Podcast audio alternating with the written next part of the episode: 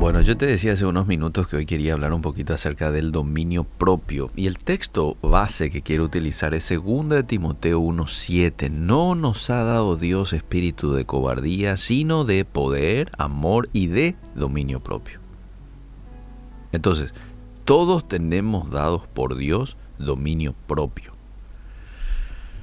Y usted quizás se pregunte, ¿y por qué si todos tenemos hay tanto descontrol en nuestra sociedad? Bueno, y porque mucha gente no lo usa. De hecho, hay que decir de que uno de los frutos del Espíritu Santo es el dominio propio, pero cuando usted está separado al Espíritu Santo, no le hace parte a Él en su vida, entonces este fruto no se hace visible. Está allí porque Dios se lo dio, pero está raquítico. ¿Mm? Pero a medida que me lleno de la palabra de Dios, me consustancio con el Espíritu Santo en una relación estrecha con Él, y que pongo manos a la obra también, porque el dominio propio es como un músculo, a medida que uno lo ejercita es cuando se hace más eh, visible, ¿no? Más dominio propio tengo.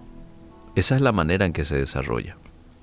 Utilizándola y teniendo una relación cercana con el Espíritu Santo y con su palabra. ¿Qué es el dominio propio? Es la capacidad que todos tenemos que nos permite controlar nuestros deseos y emociones para que éstas no nos controlen a nosotros.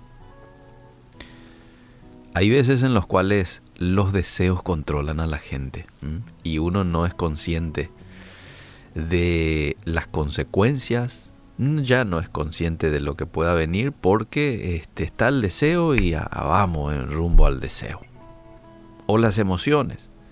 Hay momentos de tensión, de enojo.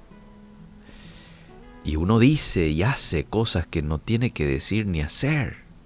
Eso es falta de dominio propio. ¿Siente que fácilmente usted es seducido por el pecado y cae? Cualquiera sea el pecado. No necesariamente lo que tiene que ver con lo sexual, porque a veces si hablamos en estos términos de pecado, muchos ya lo relacionan o con adulterio, con fornicación. No, pecado es guardar ira, guardar rencor frente a una persona. Pero usted siente que siempre está siendo seducido por el pecado y cae. Bueno, no estás utilizando el dominio propio que Dios te otorgó. Y te digo esto porque siempre vamos a ser tentados. Hasta que Cristo venga vamos a ser tentados. ¿eh?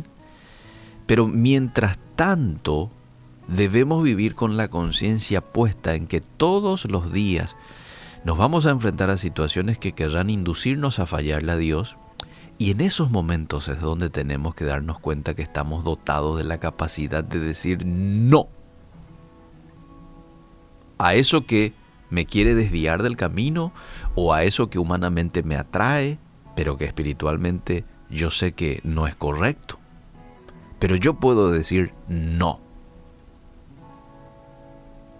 ¿Y por qué la mayoría de la gente hoy está fallando a diario casi siempre en las mismas áreas? Bueno, simplemente porque esas personas así lo quieren.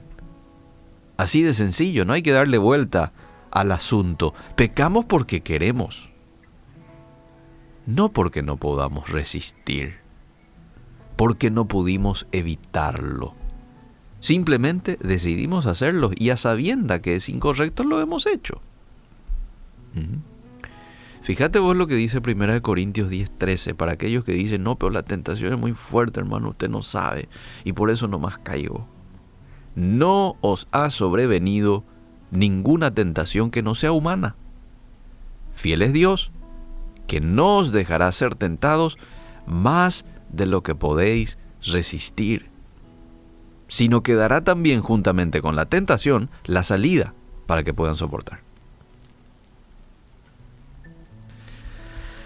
Ahora, hay que diferenciar también aquí una cuestión. Una cosa es caer en pecado.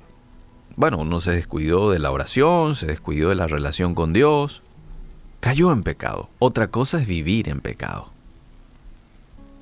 Son cosas muy distintas. Dice la Biblia que siete veces cae el justo, pero vuelve a levantarse. Esa es la diferencia entre el justo y el impío. El primero, el justo, se vuelve a levantar. Uy, me tropecé. Se limpia las rodillas y continúa.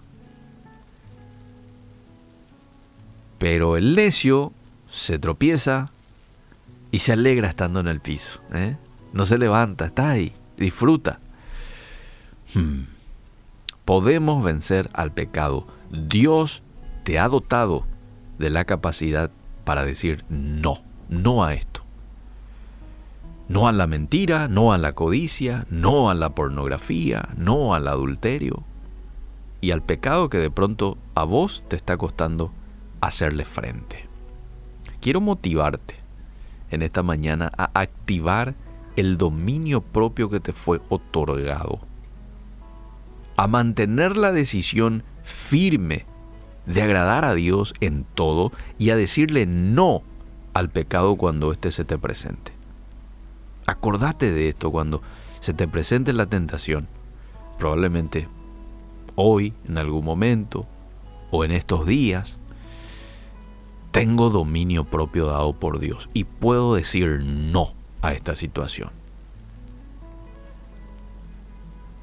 Y ahí tu carne probablemente te responda y te diga, no, pero da gusto, no importa. No es lo que agrada a Dios, por lo tanto, no lo voy a hacer. La satisfacción de mantenernos fieles a Dios no es superable a nada que el mundo y los deseos de la carne te puedan ofrecer. Vos tenés que pensar siempre de la siguiente manera, amable oyente. El pecado siempre trae sus consecuencias y la obediencia también. Ahora, las consecuencias del pecado son muy distintas a la obediencia. La consecuencia del pecado es vergüenza, frustración, pero la búsqueda de la santidad de Dios para nuestras vidas, el vivir una vida de obediencia, nos lleva a vivir una vida diferente, llena de alegría, llena de confianza, de fe, de satisfacción por nosotros mismos y cómo estamos viviendo nuestra vida. Vos también tenés ese dominio propio que te fue otorgado por Dios, así es que es hora de comenzar a tomar decisiones firmes que te lleven a agradar a Dios y no a satisfacer tus instintos pecaminosos.